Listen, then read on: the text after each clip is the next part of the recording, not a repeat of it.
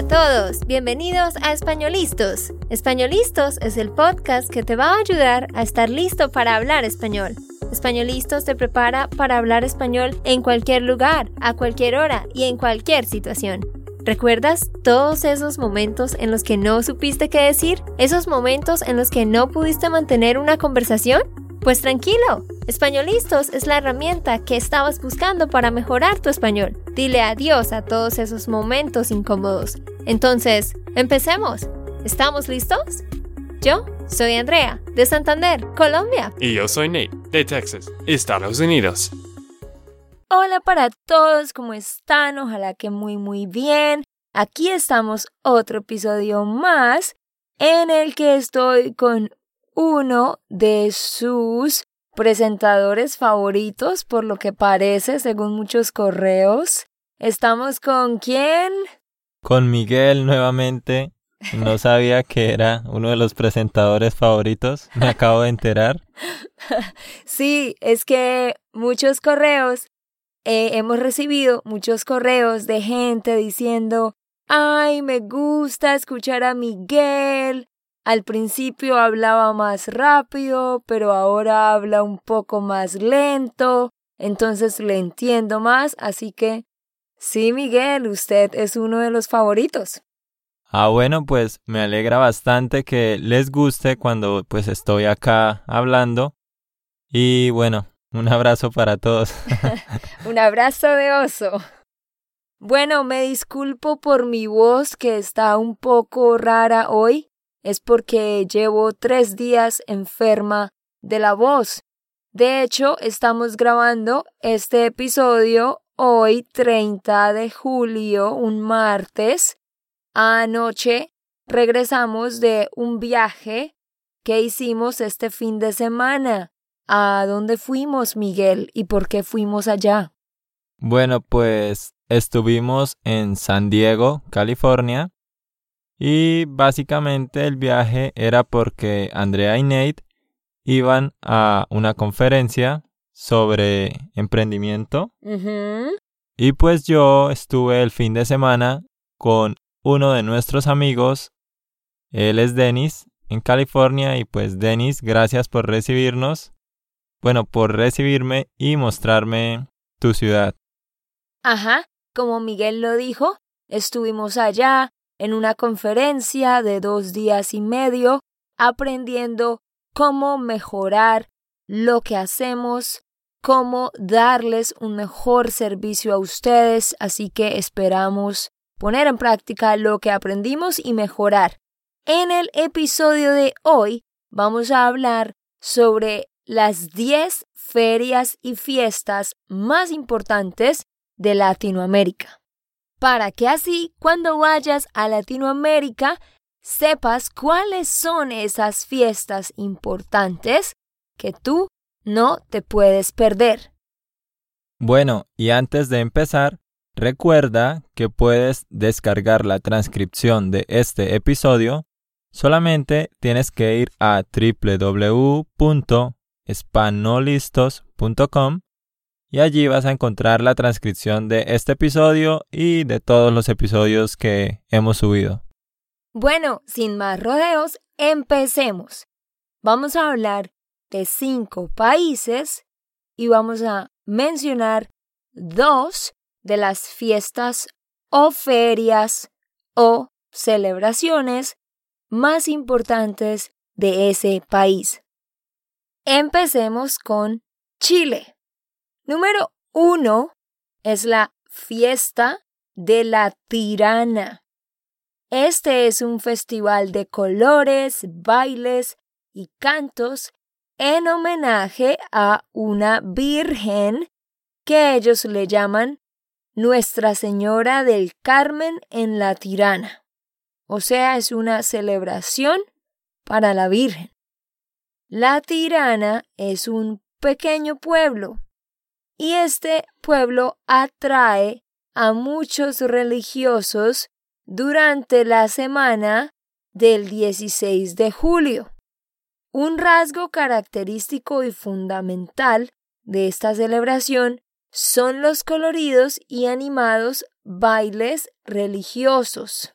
Allí se encuentran indios, gitanos, pieles rojas, cuyacas, morenos, una variedad de grupos de personas que tienen creencias, ¿no? Como lo son los gitanos, los indios, creencias religiosas, que es como una mezcla entre los que creen, ven la naturaleza como un dios y también los católicos.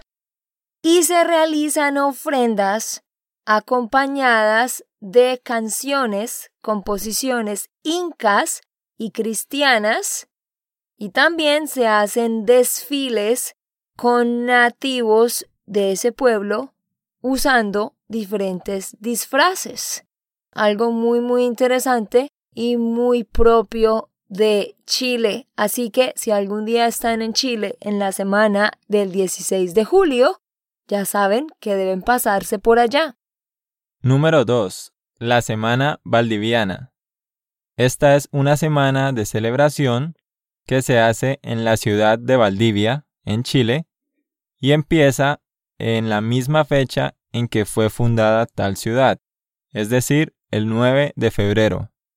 Bueno, esta celebración se caracteriza por un desfile alegórico de embarcaciones, eh, lo cual es una tradición desde el siglo XVII. Y pues básicamente esta semana se celebra en honor al aniversario de la ciudad. Por eso empieza pues el mismo día en que fue fundada. Y durante toda esta semana los visitantes pueden aprovechar de la comida, melodías, danzas, eh, bailes y además de un muy bonito espectáculo de fuegos artificiales. Muy bien, ahí tenemos dos fiestas de Chile.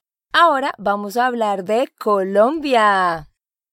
Número 3. La Feria de las Flores.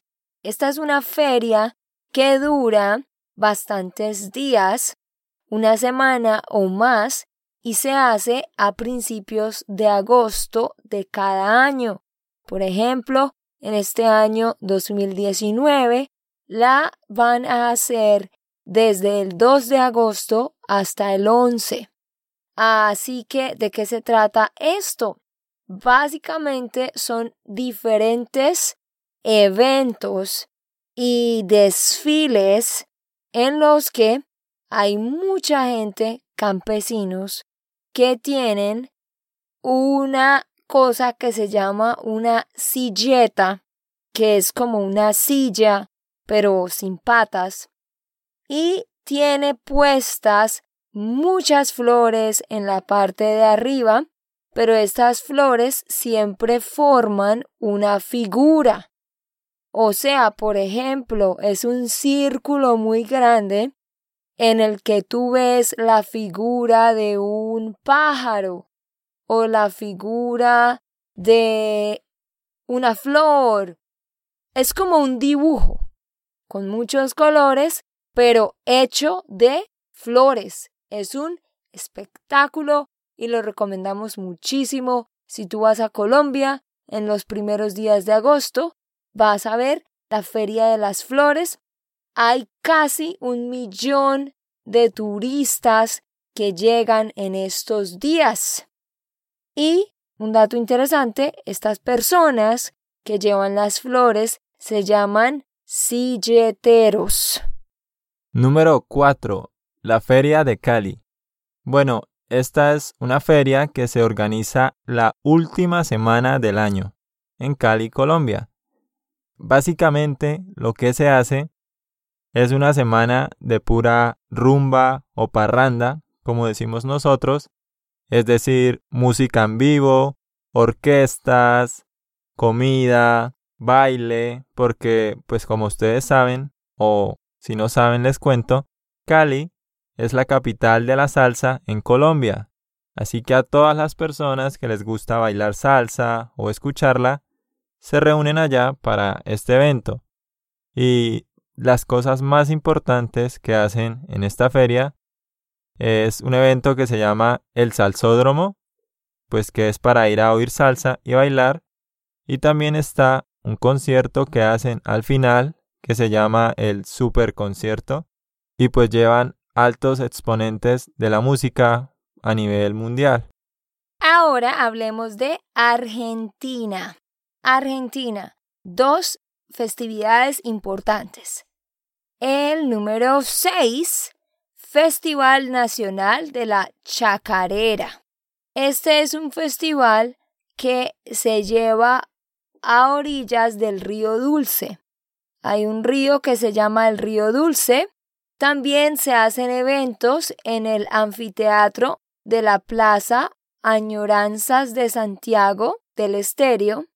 Y lo que hace es que convoca a los amantes del folclore para homenajear la chacarera. Chacarera es un ritmo popular de esta provincia, como decir rock, pop, salsa. Entonces, la chacarera es sencillamente otro estilo más de música, así que la gente se reúne y baila este tipo de música tradicional. Este festival se lleva a cabo en la ciudad de Santiago del Estéreo. Ese es el nombre de la ciudad, una ciudad en la parte noreste de Argentina, que de hecho es la ciudad número 12 en términos de población en Argentina. Así que si alguna vez están por allí, por esa área, deberían ir a ver este festival que generalmente se lleva a cabo en el mes de enero. De hecho, me disculpo porque con la anterior yo dije número 6, pero no, era número 5. La anterior era la 5. Ahora sí vamos para la número 6. Bueno, ahora sí, la número 6 se llama Fiesta Nacional del Ternero y la Yerra. Esta fiesta dura siete días y se da en Ayacucho. Entonces ellos abren sus tanqueras para recibir a miles de visitantes que se acercan a conocer sus raíces tradicionalistas. Eh, bueno, esta fiesta se realiza a principio de marzo y es básicamente para ir a degustar de la gastronomía, de danza. Es como para mostrar sus raíces, su cultura y recibe alrededor de 100.000 visitantes que llegan a disfrutar de la peña y el fogón oficial.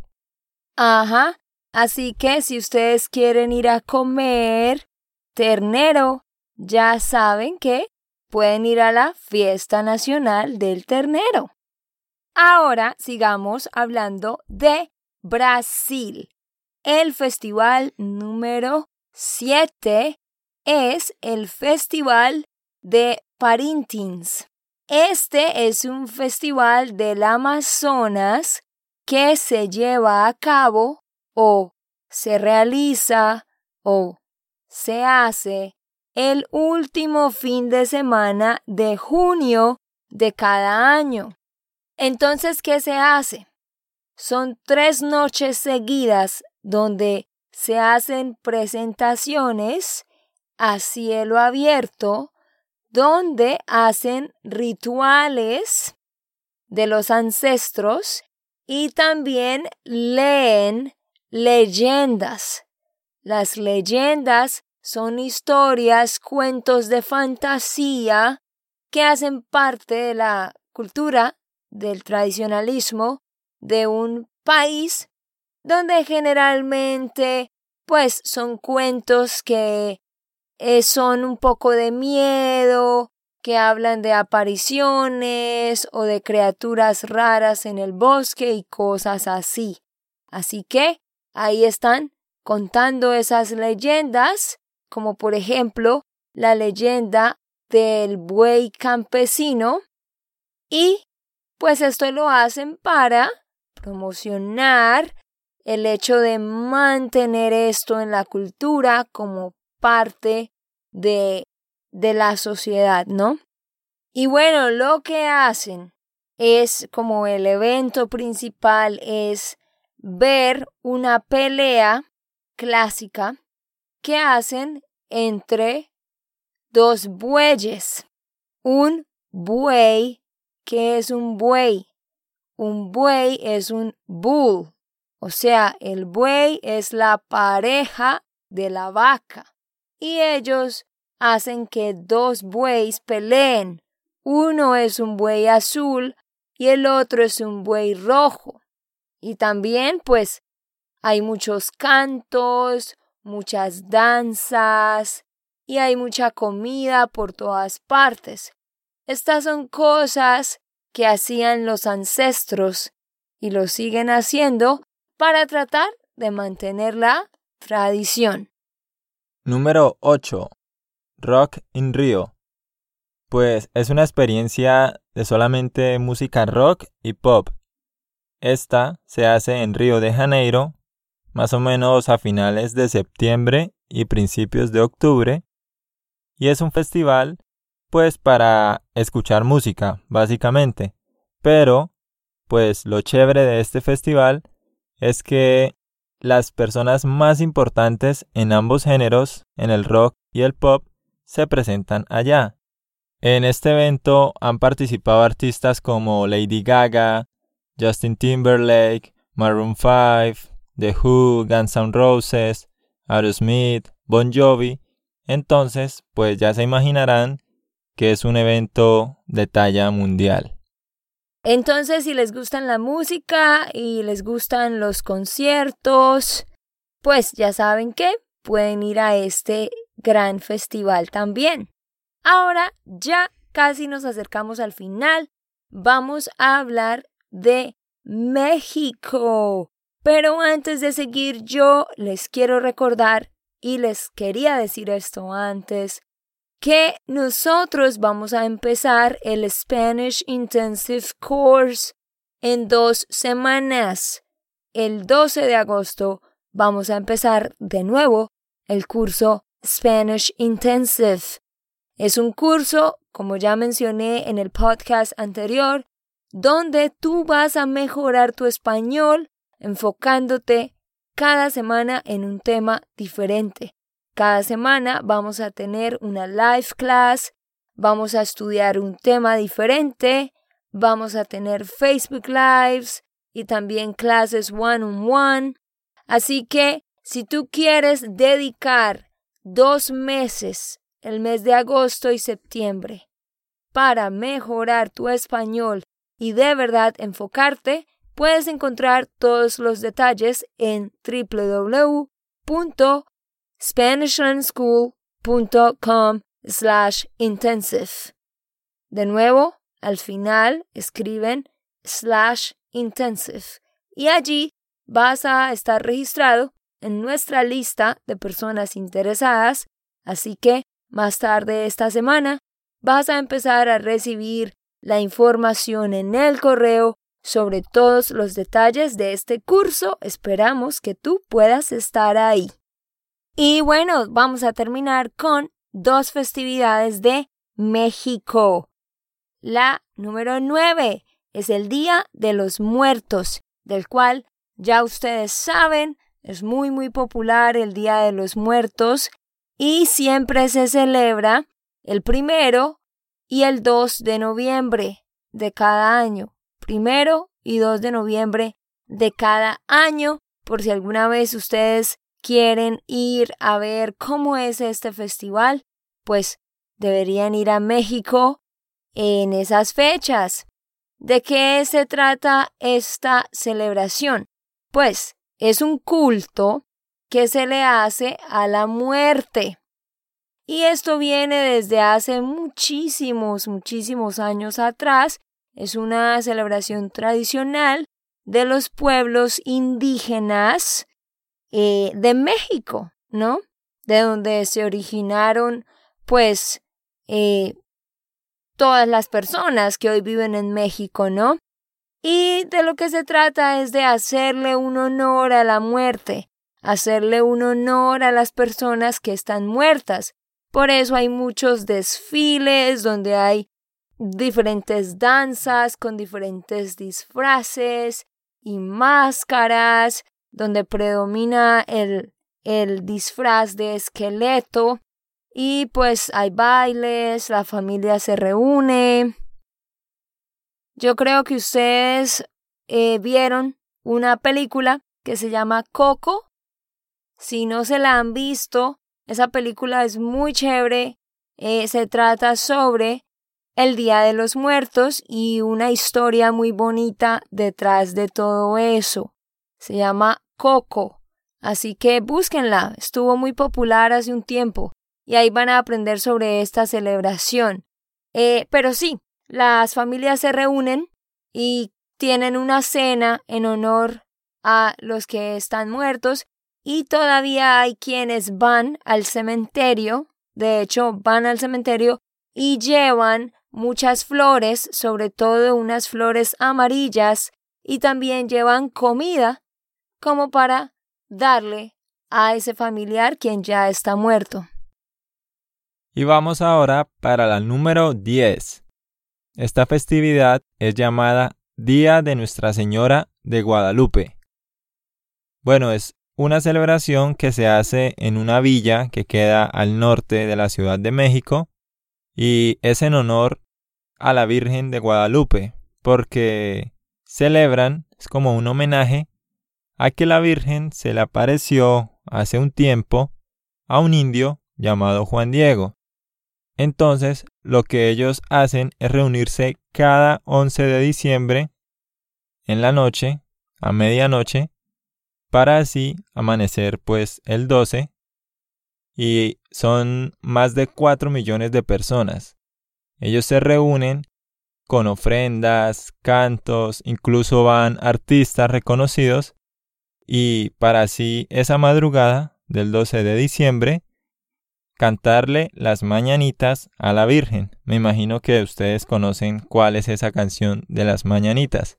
Yo creo que quizás no saben. ¿Deberíamos cantarla?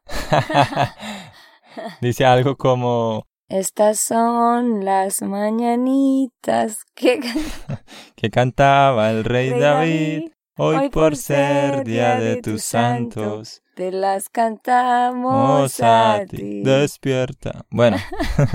bueno, ojalá que hayan disfrutado nuestra canción. Es algo así, pues la gente la canta en los cumpleaños, pero en esta ocasión ellos se la cantan a la Virgen cada madrugada del 12 de diciembre. Y pues también en los hogares mexicanos ellos celebran con rosarios, con danzas para honrar a la Virgen y pues también ofrecen una comida típica para esta festividad, la cual se llama reliquia. Y también, algo que no les había dicho, pues ellos tienen una misa en honor a la Virgen en la Basílica pues de la Virgen de Guadalupe, ahí en Ciudad de México. Exacto, y también en los hogares la gente ah, reza el rosario, que son las oraciones que se hacen con una cadena con muchas pepitas. Eso se llama el rosario, que es pues para la Virgen. Bueno, queridos, ojalá que hayan aprendido muchísimo hoy. Como Miguel dijo al principio, no olvides descargar la transcripción. Solamente debes ir a www.espanolistos.com y allí puedes descargar la transcripción de este episodio y todos los demás. También te recuerdo que tú puedes ser parte del Spanish Intensive, como ya mencioné hace un ratico. Nos encantaría tenerte ahí, que tú puedas tener una estructura para mejorar tu español, enfocarte solamente vas a trabajar una hora diaria en tu español, entre una hora y una hora y media máximo, y vas a ver cómo tu español va a mejorar cada día. Para que conozcas todos los detalles, solamente ve a www.spanishlandschool.com slash intensive. Ok, esto fue todo por el episodio de hoy. Esperamos que les haya gustado y que hayan aprendido. Y recuerda, si sientes que estás listo para aprender español, solo da un clic en Español Listos. No olvides dejar tus comentarios de lo que te gustó y los temas que quieres que tratemos. Suscríbete y déjanos tus reseñas. Españolistos les dice chao chao y hasta, la próxima.